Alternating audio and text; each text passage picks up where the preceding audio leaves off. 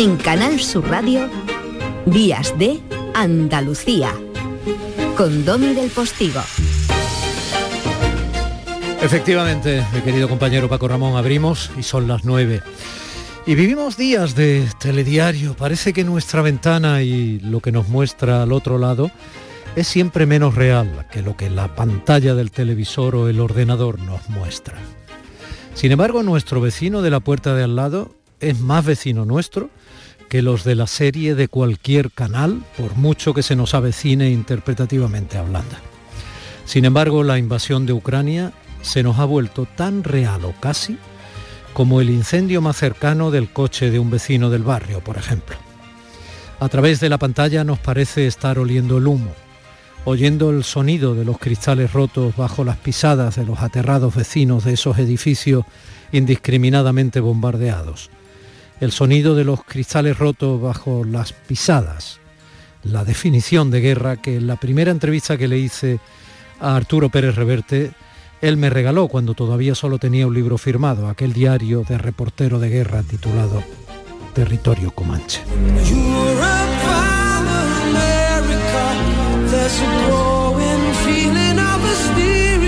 El sonido de los cristales rotos bajo las pisadas. No dejo de leer a gente muy avezada en la historia de Rusia. En estos días eh, lo hago casi compulsivamente. Y Aquí hemos tenido eh, ya en algún momento alguna discusión al respecto en nuestra sección de historia ni blanca ni negra con eh, la gran Elvira Rocabarea y algunos de sus invitados. También hablamos de esto con el analista internacional prestigiosísimo, el que montara el Instituto Real Elcano, Emilio Lamo de Espinosa, entre otros. La obsesión defensiva de aumentar fronteras para evitar incursiones enemigas en algún punto fronterizo de su inabarcable territorio, tan poco poblado, ha marcado siglos de historia rusa. El asunto del territorio y cómo está poblado es muy relevante. Miren, China, siendo más pequeña que Rusia, tiene 1.500 millones de habitantes. Rusia, siendo tan enorme, solo 150 millones, 10 veces menos.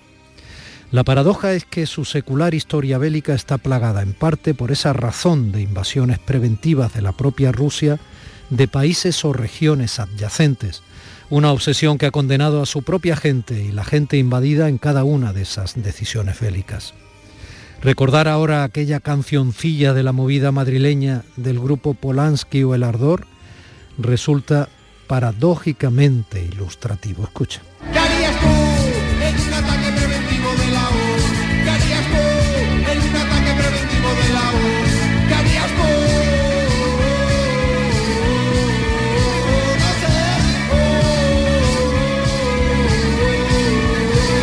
Tener pánico, convertirte en un refugiado, intentar salvar la vida, llorar la vida de tu familiar caído o defender tu país. El horror más o menos televisado al que estamos asistiendo empieza a provocar reacciones de todo tipo.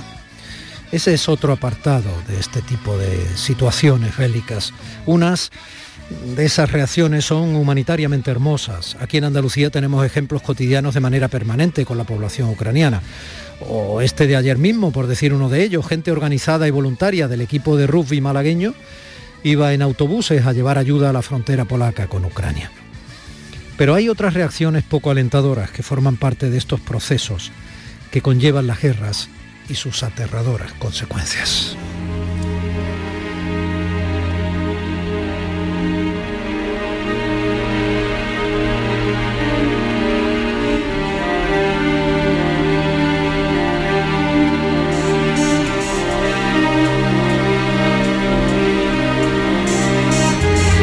Todas esas reacciones, unas son más preocupantes que otras y muchas de esas reacciones se irán enconando en función de cuánto nos afecte a nuestra economía o a nuestras vidas todo lo que está pasando a los pobres ucranianos. Y eh, en distinta medida, pero también a los pobres rusos que puedan enterarse de lo que de verdad está pasando y les va a ir afectando a lo largo del tiempo en su imagen y en sus vidas. Reacciones como la de parecer más afectado que quienes están huyendo de sus casas y sus vidas cotidianas para ser refugiados en otros países o mueren en la invasión son reacciones eh, claramente criticables. Pero la cadena del odio que censura la cultura, vacuna siempre contra la intolerancia y el fanatismo violento, o la cadena del odio que termina señalando al otro como enemigo solo por su acento, esa sí es altamente peligrosa. Y siempre hay que pararla. Por eso esta mañana creo que merece mucho la pena escuchar a esta mujer rusa. Esta señora habló en el pleno extraordinario del Ayuntamiento de Málaga que ha tenido lugar esta semana. Un pleno que se desarrolló con la intolerable decisión de Putin de invadir sangrientamente Ucrania como telón de fondo. Y también con el Museo Ruso Malagueño en la diana en la que encara el dardo del oportunismo político. Vamos a escuchar a esta mujer, Olga Levakova. Son apenas tres minutos. Doña Olga Levakova. Muchas gracias, señor alcalde. Mi nombre es Olga y eh, yo soy rusa, nacido en Rusia. Soy profesora de inglés y vivo hace 20 años aquí en España. Mi hija nació aquí en Málaga. Soy amiga del Museo Ruso de Ciudad de Málaga. Suelo asistir a conferencias de arte y club de lectura en español y en ruso. También ahí asisten mucha gente de Málaga, de Sudamérica, de, de ex repúblicas soviéticas como Ucrania, Letonia, Kazajstán, entre otros. También aquí tengo muchísimos amigos ucranianos y en estos tiempos estoy ayudando en todo lo que puedo. Quiero decir que estoy en contra de la guerra en Ucrania y estoy segura que así opinan la mayoría de los rusos, los que aún tienen acceso a medios de comunicación libres. Muchos no pueden expresarse abiertamente porque pierden su puesto de trabajo, sus estudios universitarios o enseguida irán a la cárcel. Hace unos días, un pianista ruso, Alexander Malafeev, publicó un mensaje. Todos los rusos nos sentiremos culpables durante décadas por una terrible sangrienta decisión en la que ninguno de nosotros pudo influir. No pudimos ninguno, pero me gustaría decir que ahora sí podemos hacer algo y vosotros nos podéis ayudar en eso. Estoy hablando de cultura. El Museo Ruso de San Petersburgo tiene 125 años de historia. Tiene colección de íconos de vanguardia más grande del mundo. Tiene las obras de artistas que fueron prohibidos en la época soviética, como Pavel Filonov, por ejemplo, de que se enamoró el público español.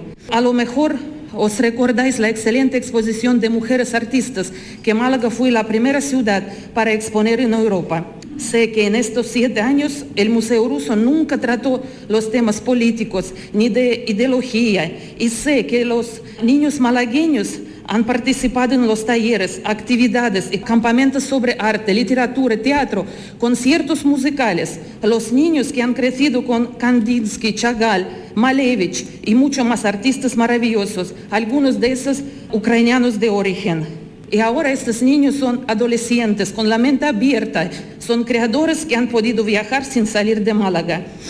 ¿Qué sentirán los españoles cuando alguien propondría derribar los monumentos o prohibir las películas de Luis Buñuel o la música de Manuel de Falla? En esta guerra sufrirán todos. No vamos a hacer lo mismo. No vamos a privar a nuestros niños de la cultura universal. Os rogamos, por favor, dejar este canal de diálogo y de encuentro.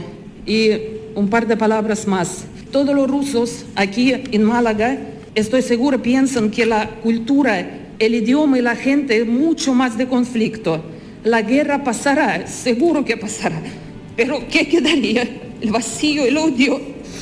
Y yo pienso que en estos días el Museo Ruso y Ciudad de Málaga puede enseñar a todo el mundo que arte y cultura es por encima de todo es por encima de política. Gracias.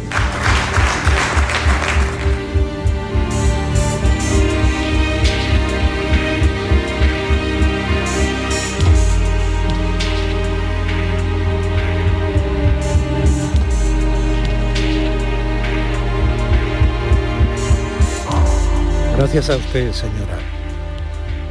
Defender la cultura es defender la paz. Tachar la cultura de propaganda es eh, apagar el fuego con más gasolina. Sábado, 12 de marzo de 2022. Abriendo el bypass técnico en Sevilla está mi compañero Manolo Fernández para que nosotros emitamos este programa desde el Centro de Producción de Canal Sur Radio en Málaga. José Manuel Zapico está en los controles, María Chamorro y Primi Sanz en la producción y en las redes. Y un humilde servidor, Domi del Postigo ante el micrófono, a este lado de la radio pública de Andalucía a estas horas, los sábados y los domingos desde las 9 hasta las 11 de la mañana, invitándole a disfrutar, pese al dolor y la poca gloria de lo que estamos viviendo, este programa, Días de Andalucía. Y les invito a escucharlo con la pregunta de siempre. Nos sentimos. Días de Andalucía con Domi del Postigo, Canal Sur Radio.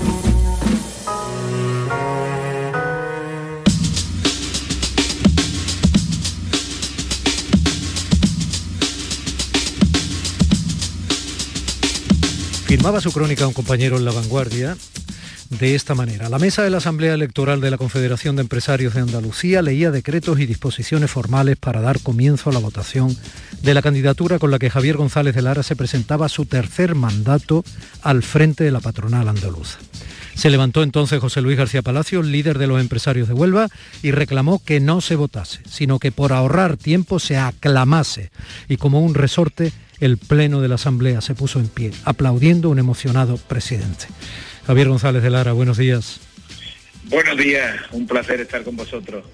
A ver, eh, esto mm, eh, tiene hasta un puntito épico, pero y evidentemente emocional. Es, es, es, siempre bueno que ocurra algo así, ¿no? Esa especie de unidad alrededor de una persona que representa una parte tan importante de la sociedad andaluza como pueden ser los empresarios. Pero la que se nos avecina es muy compleja, ¿no?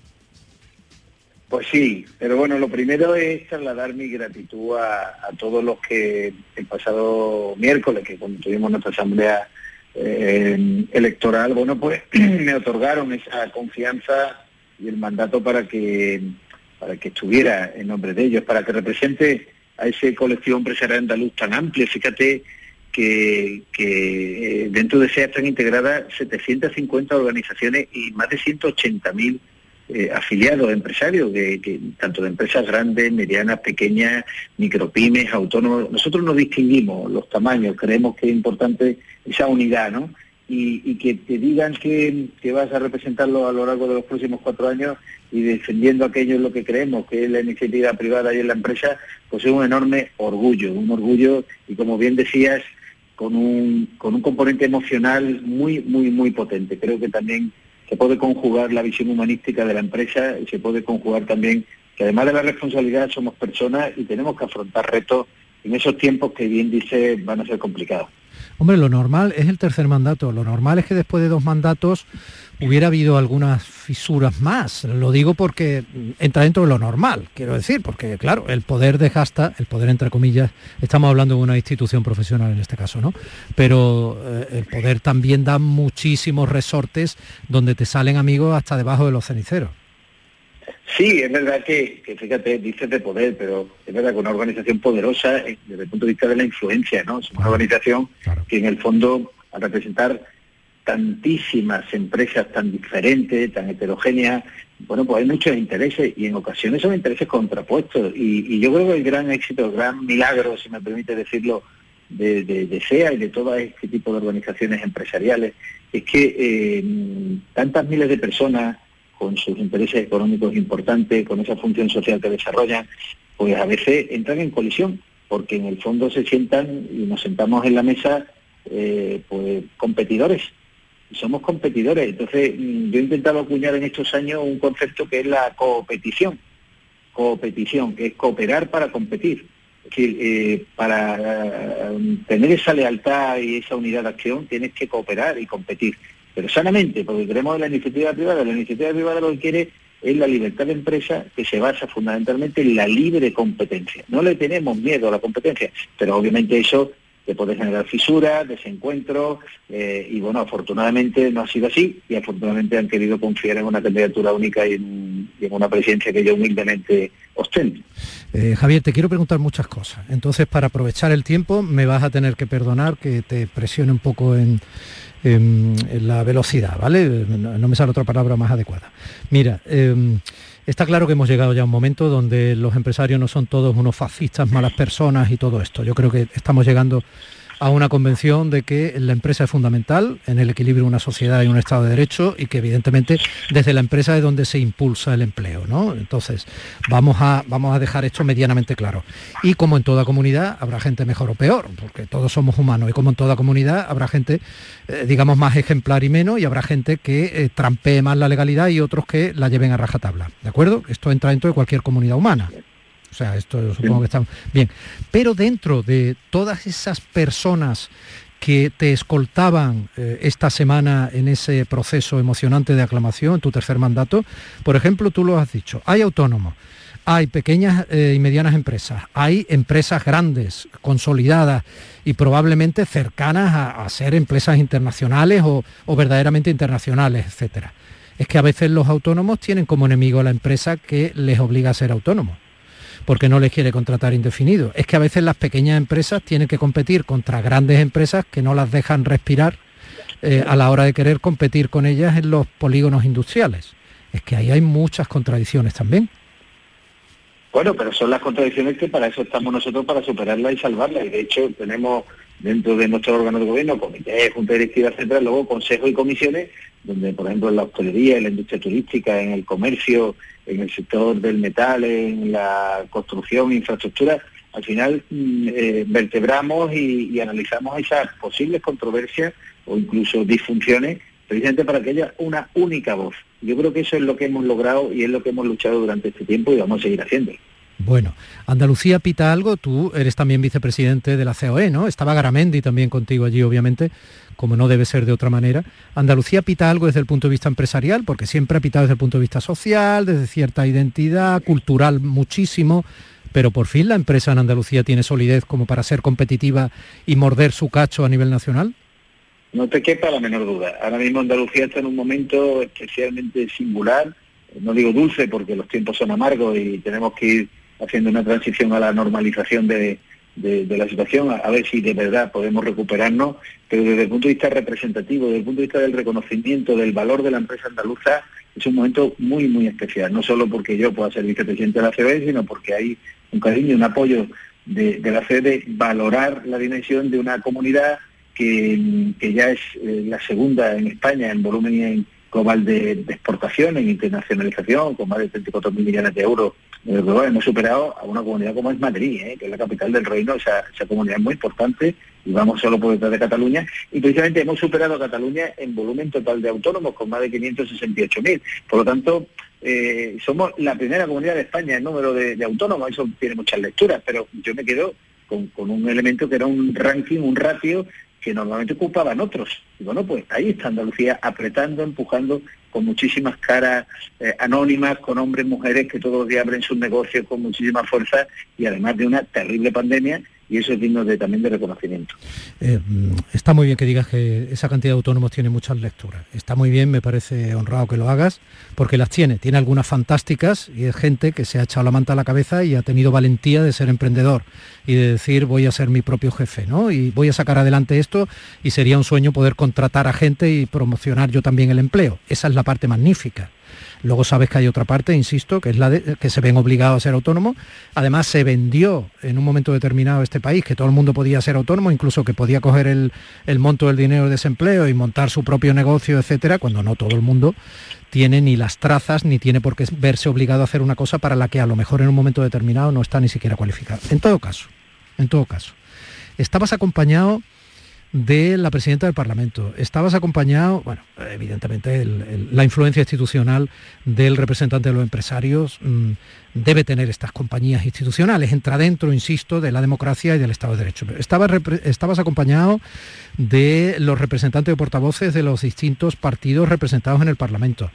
Eh, por supuesto estaban los sindicatos, lo contrario habría sido una severa falla. Estaba UGT, estaba Comisiones Obreras.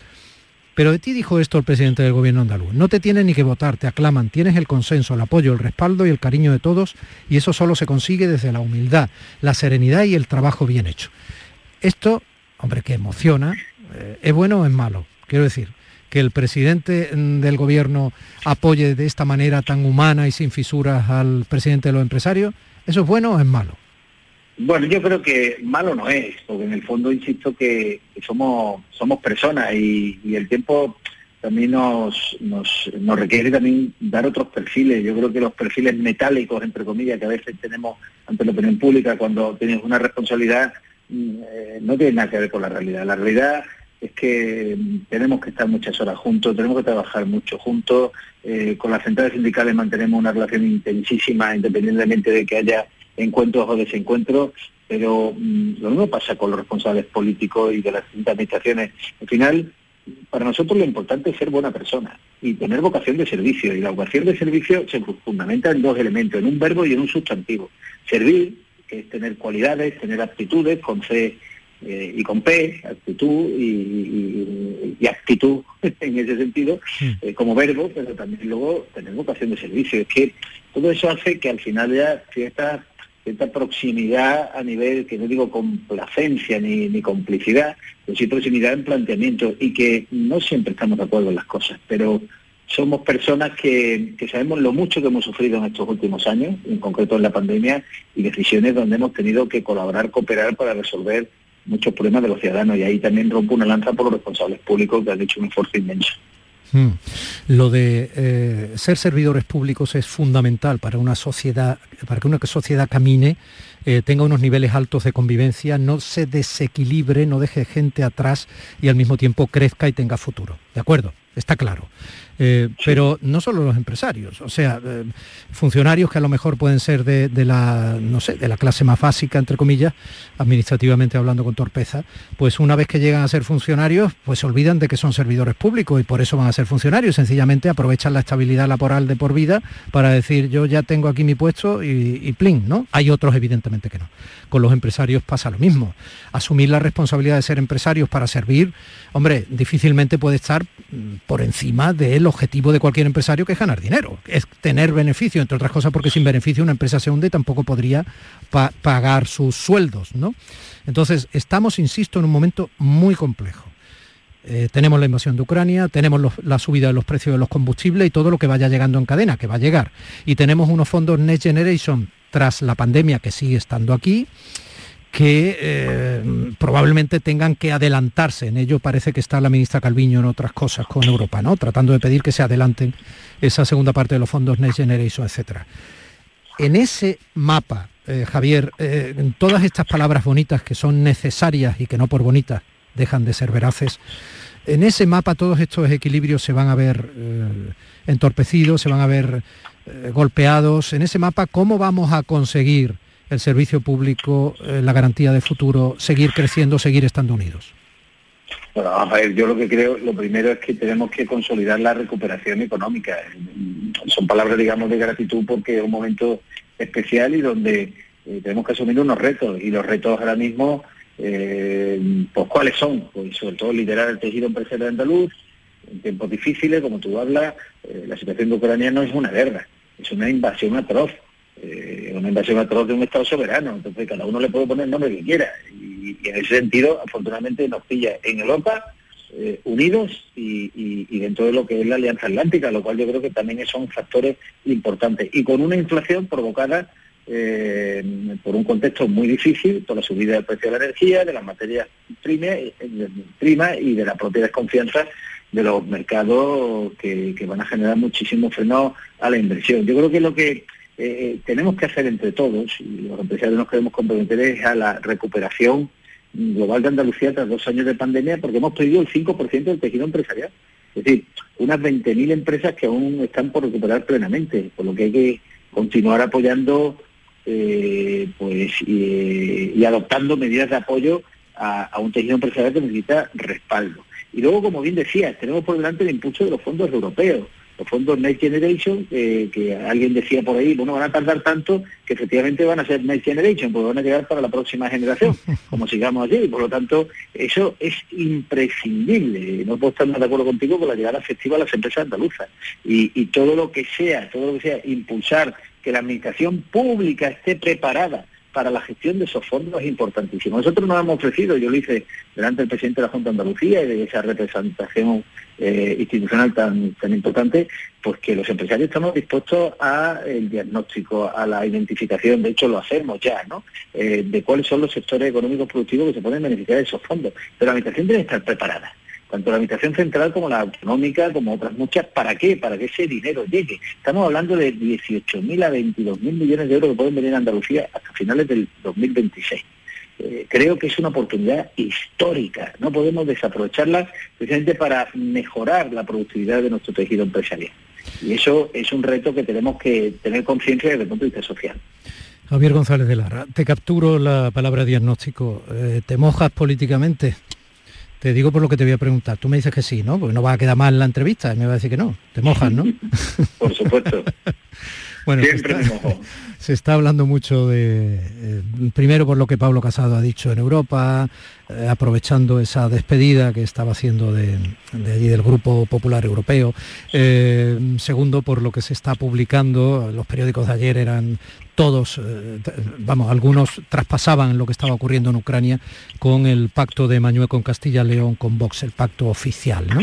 Un pacto oficial que entre comillas es el primero, porque no sé por qué no se hace eh, o se recuerda que también en Murcia, claro, que los consejeros que han asumido responsabilidad en el gobierno de Murcia, que eran de Vox, se salieron de Vox, pero bueno, no sé, al fin y al cabo, en fin, quiero decir que todos son matices y tal en función del interés estratégico de quien lo titula. De todas formas, eh, en Andalucía el perfil moderado de, Juanma Moreno parece que está asimilado por la mayoría, quiero decir, que, no por encima de estrategias políticas, etcétera, todo el mundo parece conocer ya, ahí están los porcentajes de grado de conocimiento de la persona y del personaje, etcétera. Es un hombre moderado y es un hombre que representa un poco al centro del Partido Popular. Entonces, con este precedente, eh, ¿en qué va a beneficiar o perjudicar y qué va a pasar probablemente en noviembre cuando haya elecciones? Aquí.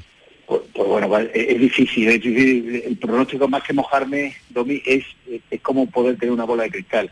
Yo creo que, déjame que te diga lo que queremos los empresarios. Los empresarios, cuando adoptamos una decisión de invertir, no solo evaluamos la calidad física de un territorio, y Andalucía lo tiene, ¿no? sino la capacitación de su recurso humano y también, por supuesto, la calidad institucional, calidad institucional, mm. lo que es la certeza económica, la seguridad jurídica, la estabilidad política, por eso es para nosotros muy importante que se agote eh, el mandato el mandato de este actual gobierno, pero sea del signo y del color que sea. Eh, esa, ese tacticismo político de cuando me conviene y las eh, y las análisis demoscópicos me dan que puedo ganar o puedo tener una buena mm, un buen respaldo institucional, a mí me genera mucho desasosiego. Yo creo que cuando un gobierno sale de las urnas y por distintos pactos puede llegar a gobernar, hay que dejarle que acabe la legislatura. ¿Qué ocurre en este país que siempre decimos? Es que hay pocos pactos de Estado. Es que necesitamos hablar más de educación, de pensiones, eh, de sanidad, de, retos importantes de futuro. Es que no podemos. Eh, no podemos, si es que estamos siempre en uno más 17 regímenes, donde cada uno, digo regímenes democráticos, donde, donde hay tacticismo, que no estrategia política, donde los partidos están permanentemente en una situación de, eh, evaluación de qué les conviene más. Bueno, en todo eh, caso, si, en todo caso, Javier, si, en todo caso, si, si Mañueco no hubiera efectivamente no se hubiera saltado el calendario electoral, pues no estaría en, la situación que está ahora mismo. En todo caso, aquí ya hemos pasado pantalla. Por una cosa o por otra, aquí ya, si son en noviembre, lo mismo da en noviembre y diciembre, porque fueron el 2 de diciembre, quiero decir, ya se agota la legislatura. Sí, sí, sí, se agota la legislatura, pero reconoceme que hasta hace 20 días sí, hablando de que iba a haber elecciones. Hombre, por supuesto, claro, claro que te lo reconozco. Va superando, va, superando a, quiero decir, que nosotros queremos estabilidad, calidad institucional y que, mm, bueno, el resultado que haya de las urnas lo vamos a respetar y tampoco nos vamos a rasgar las vestiduras con nada. Si la pregunta tuya también puede ir orientada en ese sentido. Es decir, igual que ahora hay quien me evalúa si el gobierno que hay en Castilla y León es mejor o peor o la alianza que haya entre un partido y otro es adecuada. Mm, yo respeto a los ciudadanos, respeto a los ciudadanos hasta el que vota Bildu, hasta el que vota a los herederos del terrorismo. Yo lo respeto. Por lo tanto, ¿por qué no voy a respetar al que vote otro partido? O sea, digo esto porque que quede claro. O sea, los empresarios somos muy respetuosos. Lo que queremos es que los que asuman los cargos públicos y las responsabilidades correctas eh, de, que le otorga a los ciudadanos sean honestos, sean honrados, sean trabajadores, sean leales. y sepan la responsabilidad que asumen. Pero obviamente, obviamente lo que no se puede es dar un mensaje donde se puede pactar con un tipo de personas de una orientación incluso antisistémica y luego, sin embargo, juzgar a otros de otra forma. Y con eso no estoy queriendo defender a nadie. A mí lo que me gustaría es que hubiera un gobierno solvente y a mí lo que más me gustaría del mundo es que hubiera un gobierno coalición entre el Partido Popular y el Partido Socialista. Eso sería una demostración como en Alemania de lo que significaría la unidad de los grandes partidos que representan a la gran mayoría de los ciudadanos. Como veo que por desgracia no va a ser posible, pues habrá que buscar siempre con los equilibrios eh, con el resto de fuerzas políticas a las que respeto profundamente, igual que al gobierno andaluz que ahora mismo creo que ha tenido una labor muy sólida y de estabilidad con, el Partido Ciudadano. Creo que ha hecho un trabajo eh, lo mejor posible en un momento muy complejo. Pero insisto, insisto, no nos rasguemos la vestidura según la conveniencia de cada momento y de cada de cada eh, posicionamiento según una visión ideológica. Seamos, seamos en ese sentido responsables. Pues estás mojado, estás mojado. Sí, mojado. Estás mojado, estás mojado, sí, sí, te lo agradezco. Eh, Javier, una apreciación muy rápida y una última pregunta personal. La apreciación rápida es que no te voy a preguntar por la pamplina esa de un malagueño en Sevilla y tal, porque pasé andaluz que nace en algún sitio o ser de algún sitio de Andalucía. Eh, y evidentemente una apreciación intencionada. Y la pregunta final, ¿Sigues pintando marinas?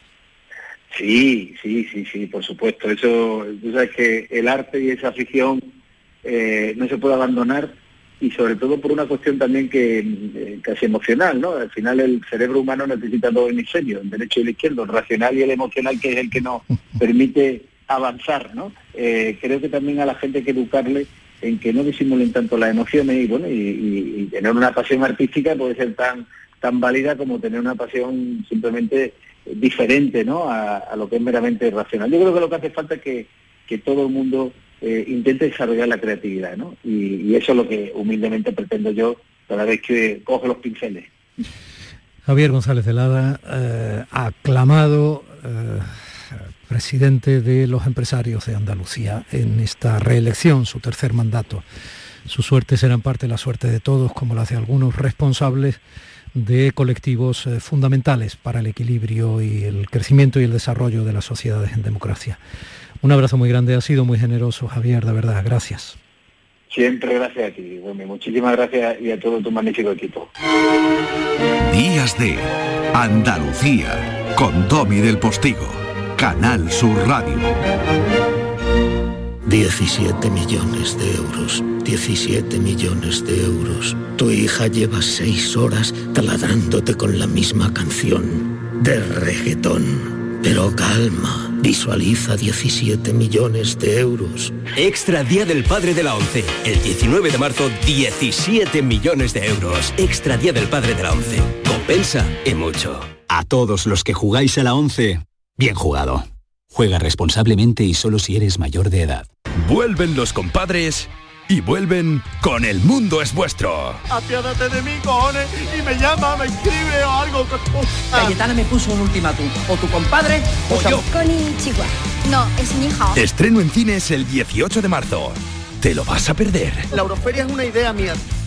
¿En qué capítulo de tu vida estás ahora? ¿Quieres hacer una reforma? ¿Cambiar de coche? ¿Tus hijos ya necesitan un ordenador para cada uno? ¿O quizás alguno ya empieza la universidad? ¿Habéis encontrado el amor y buscáis un nidito? En Cofidis sabemos que dentro de una vida hay muchas vidas y por eso ahora te ofrecemos un nuevo préstamo personal de hasta 60.000 euros. Cofidis, cuenta con nosotros.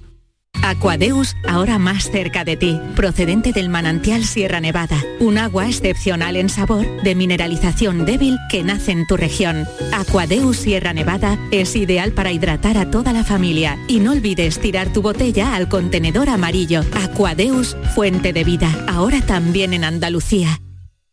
En cofidis.es puedes solicitar cómodamente hasta 60.000 euros, 100% online y sin cambiar de banco. Cofidis, cuenta con nosotros. Escuchas Canal Sur Radio en Sevilla.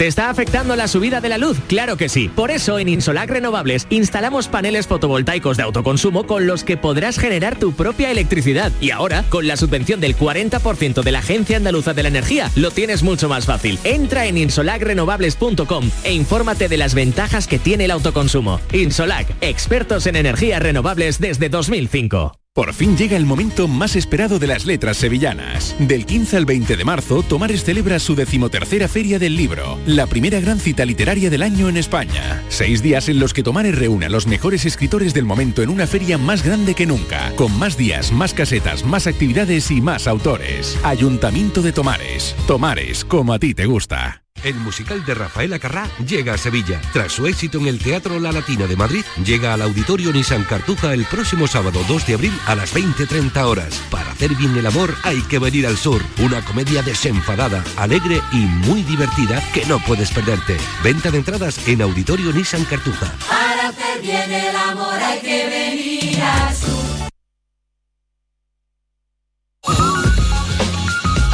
Días de Andalucía con Domi del Postigo, Canal Sur Radio. El olivo de las palabras.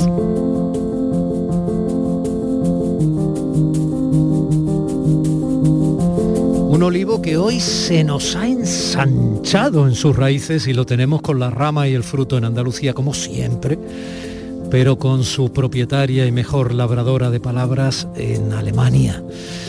Bueno, estás en Eichstadt, mm, o algo así, ¿verdad? Doña Dolores del Pons, marquesa por derecho propio de este rinconcito del habla andaluza. Hola, catedrática. Hola, buenos días. Guten Morgen. ¿Verdad? Guten Morgen.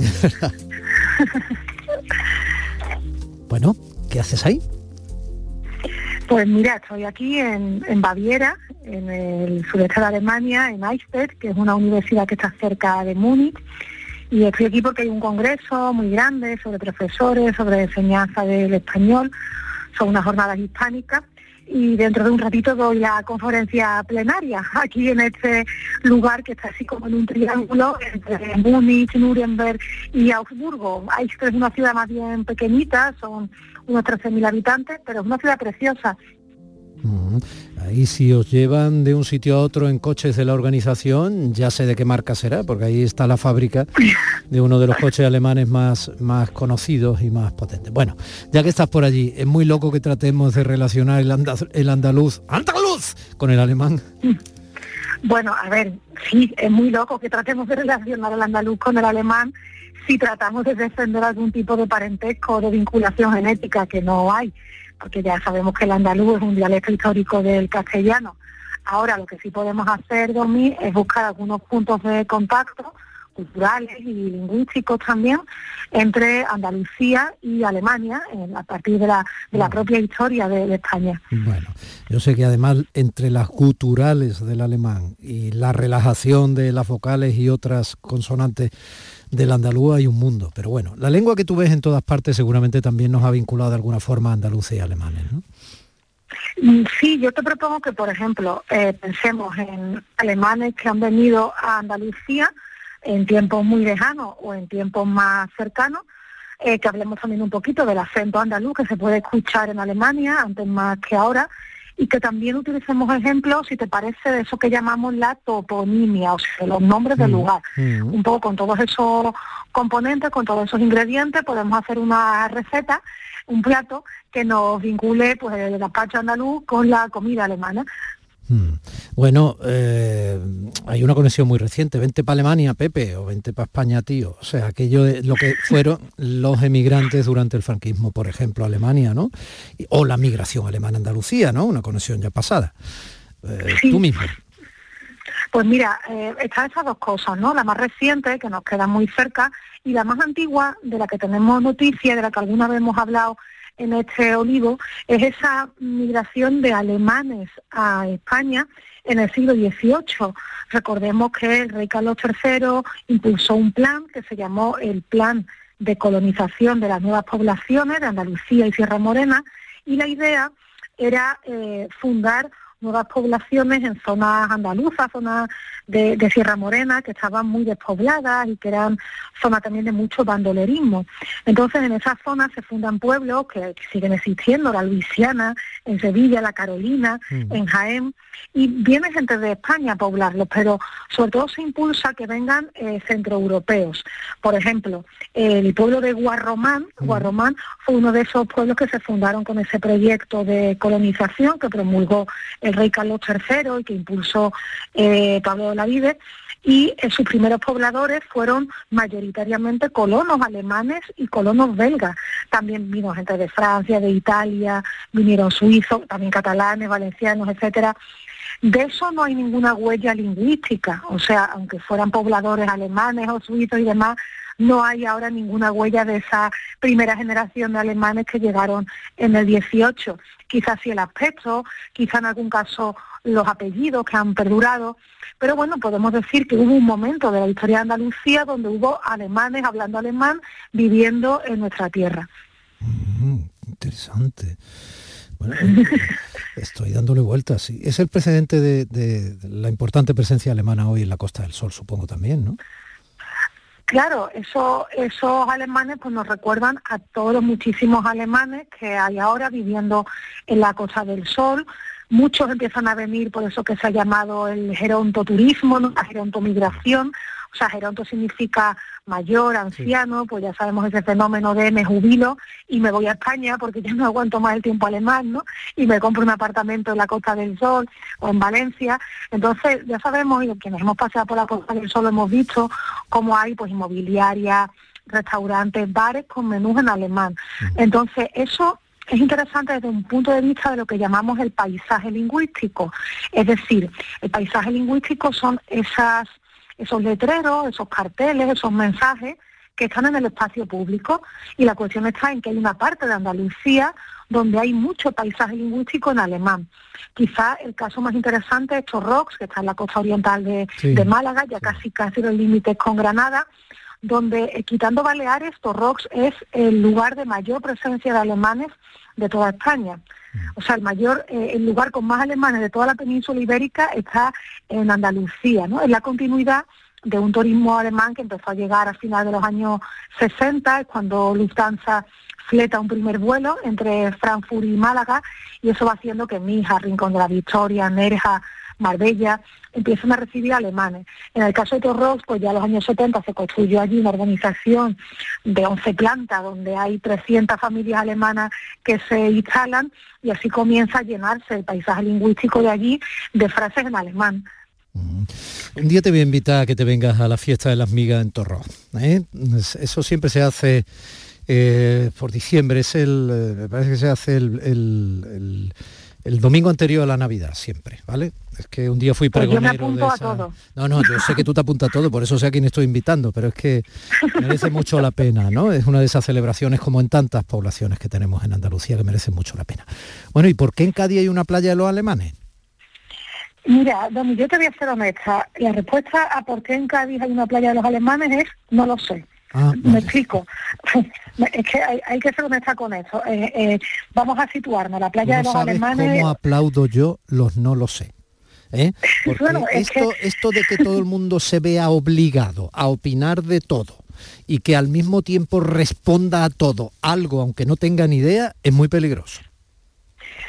Claro, a ver, esa playa, ¿qué sabemos de esa playa? Lo primero que es preciosa y los que la conocemos y la hemos disfrutado en primera persona, pues sabemos que está aquí en Zara de los Atunes, está dentro del término municipal de Tarifa, en la comarca de Campo de Gibraltar.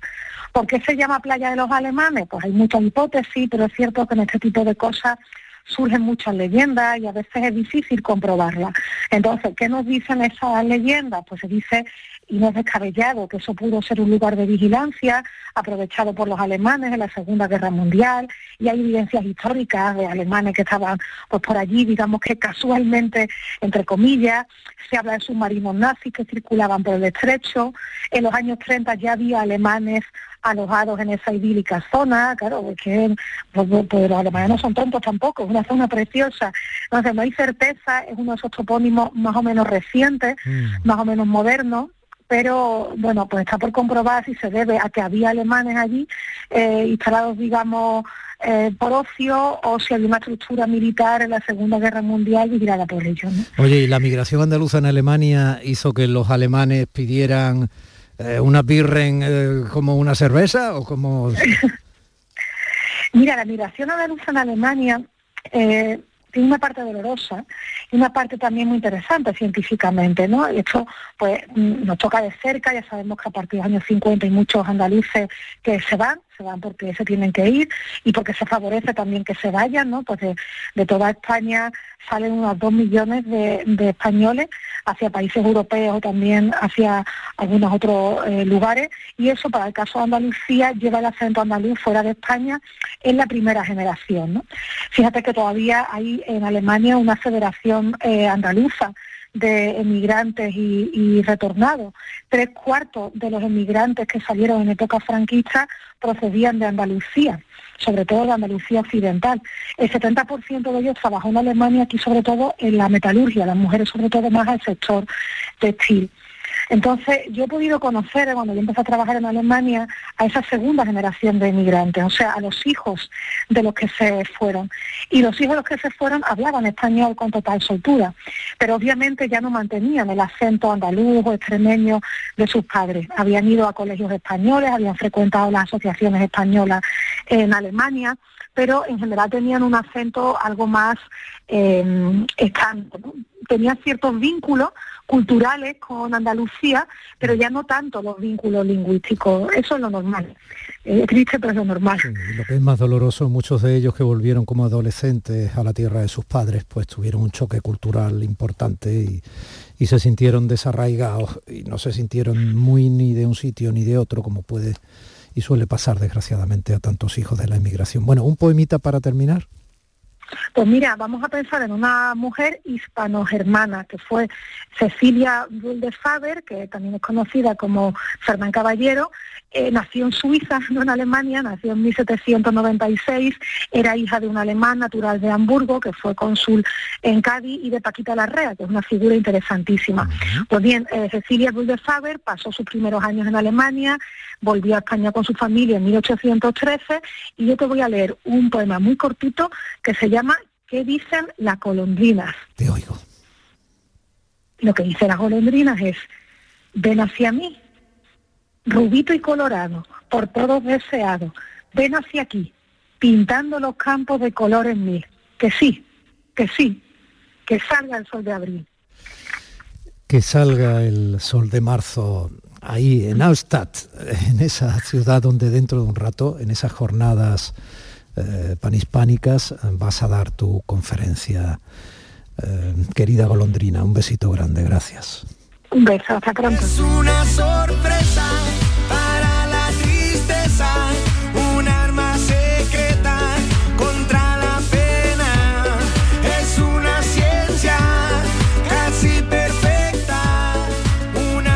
con esa forma de mirar eh, nuestra propia historia a través de los sonidos que emitimos cuando expresamos pensamientos, cuando trenzamos palabras, cuando nos comunicamos entre nosotros a la manera del sur, con esa forma de mirar de la catedrática de la lengua Lola Pons, la catedrática de la Universidad de Sevilla que hoy está en Austadt, allí en la región de Baviera, en Alemania. Nos vamos a estos consejillos publicitarios y volvemos desde Isla Cristina, desde donde mm, vamos a celebrar algo que va a ocurrir dentro de aproximadamente dos o tres horas en esa comida benéfica que está organizando con gran éxito nuestro maestro de familia, nuestro queridísimo profe Francisco Cid Forner. Días de Andalucía con Domi del Postigo, Canal Sur Radio. Aquadeus, ahora más cerca de ti, procedente del manantial Sierra Nevada, un agua excepcional en sabor, de mineralización débil que nace en tu región. Aquadeus Sierra Nevada es ideal para hidratar a toda la familia y no olvides tirar tu botella al contenedor amarillo. Aquadeus, fuente de vida, ahora también en Andalucía. Ahora que llega la primavera, no saldrías a pasear con las botas de esquí, ¿verdad? Acuérdate también de ponerle a tu coche el mejor calzado. Ahora en Renault Postventa podrás cambiarle los neumáticos al mejor precio. ¿No te lo crees? Precio mínimo garantizado. Garantizado. Ven y compruébalo en la red Renault de Andalucía.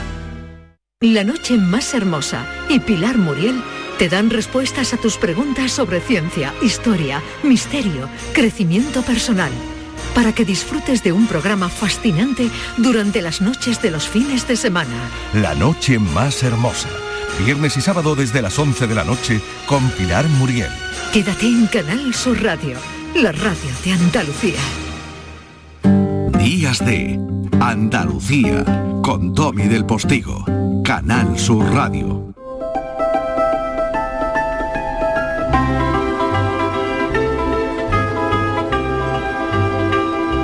En sus manos está y lleva su firma eh, la iniciativa de conseguir entre todos el premio de la Concordia Princesa de Asturias para nuestros niños y niñas por su magnífico comportamiento, su ejemplo ciudadano, cívico, humano, en cómo están viviendo eh, la pandemia. Eh, mi querido Francisco Cifornel, buenos días, ¿cómo va eso? ¿Estás exactamente dónde? Cuéntamelo todo. Buenos días, Domi, ¿qué tal? Pues estoy justamente en uno de los mayores y mejores paraísos que nos podemos encontrar en Andalucía y es en Isla Cristina.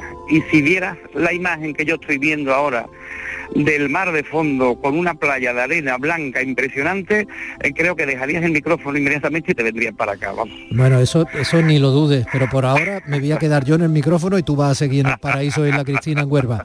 A ver, eh, cuéntame, una vez descrita la envidia que me querías provocar, Cuéntame un poco, eh, estáis en el restaurante del hotel, esto está, no sé, ubícame un poco más, concretamente. Sí, ahora mismo estamos ultimando, estamos ultimando los pequeños detalles de sonido, ultimando con las autoridades también eh, la actuación, viendo también cómo se va a desarrollar, un menú que, es impresionante, que he tenido el placer de verlo esta mañana con unos chefs solidarios que, la verdad es que ha sido eh, algo inenarrable, o sea, no, no te lo puedo explicar con palabras. Así que deseando que llegue a la una de la tarde para que para que esta gran gala benéfica de Isla Cristina que llevamos pues casi mes y medio preparando, pues, pues se haga realidad.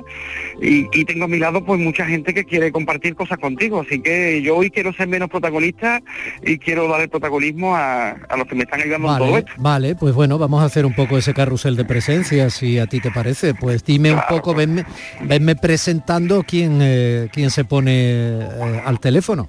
Muy bien, pues mira, te presento a Gerardo Ramos, que es el concejal de infancia y teniente alcalde de aquí de La Cristina, que es una persona eh, maravillosa, radial, que lo he conocido durante 10 minutos y parece que uno lleva toda la vida conociéndolo. Así que te lo paso en directo, ¿no? Venga, vamos allá. Gerardo, buenos días. Buenos días, encantado de saludaros en es, programa de todos los oyentes. Es un placer eh, tenerte con nosotros. Eh, Gerardo, supongo, no sé si alguna iniciativa, ya que estáis apoyando también esta, esta comida benéfica, si alguna iniciativa institucional del Ayuntamiento en Isla Cristina apoya y se suma ya a esa petición del premio de la Concordia Princesa Asturias para los niños y las niñas por su comportamiento durante la pandemia.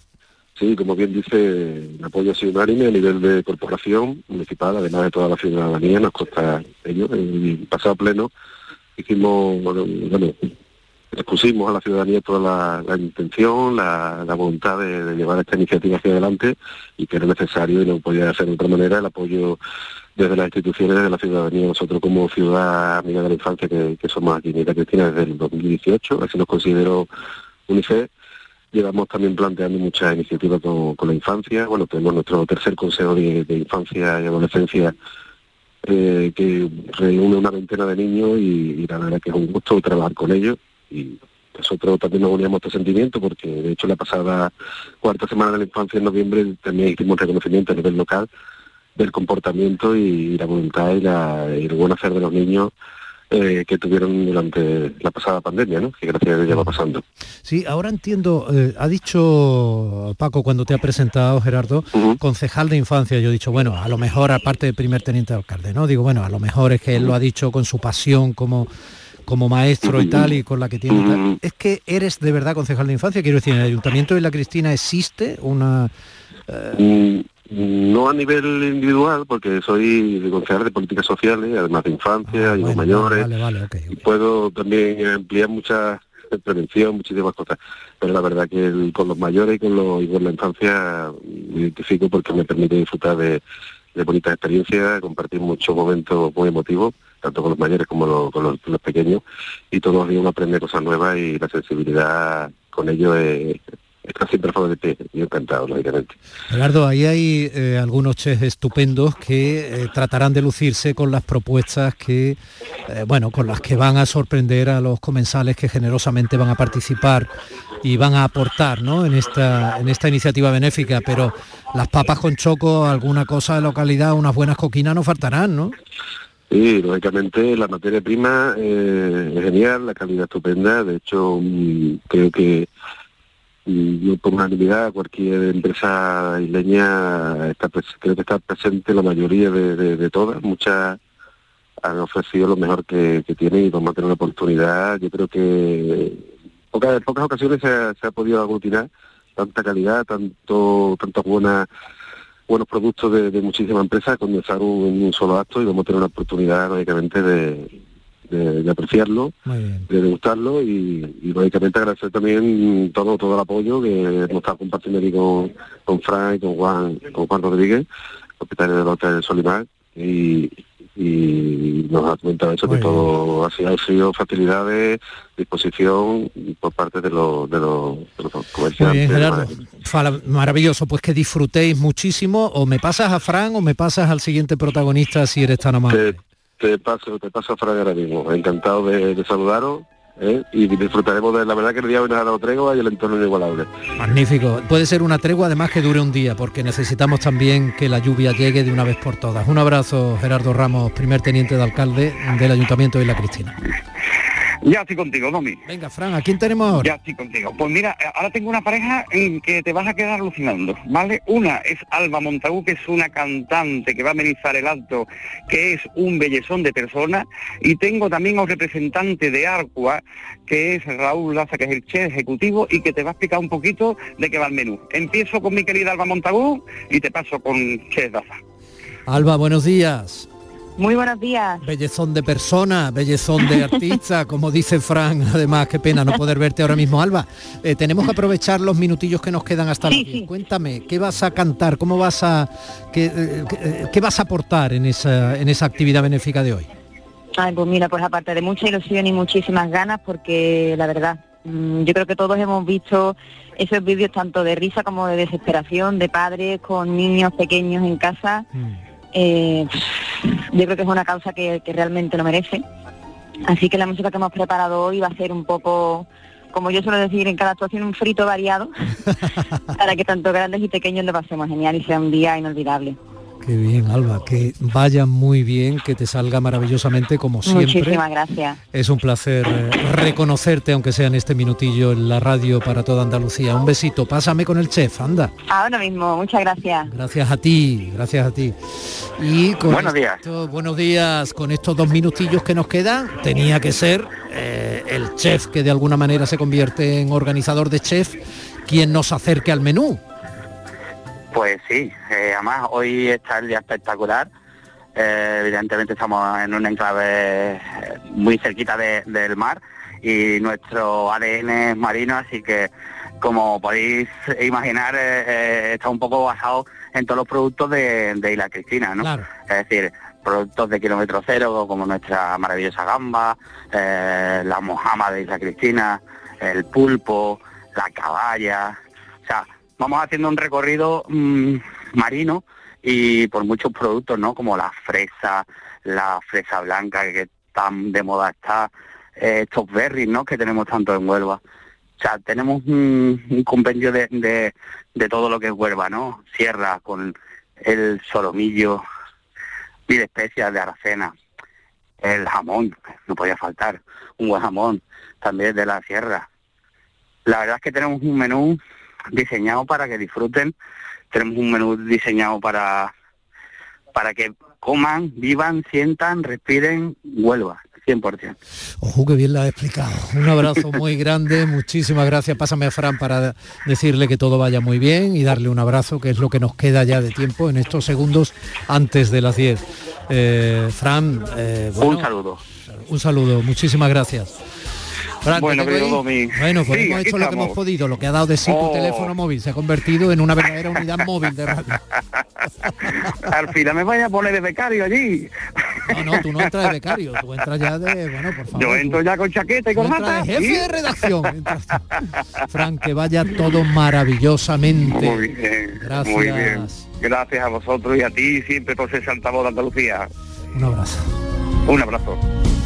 Familia, son prácticamente las 10 de la mañana. Información y seguimos.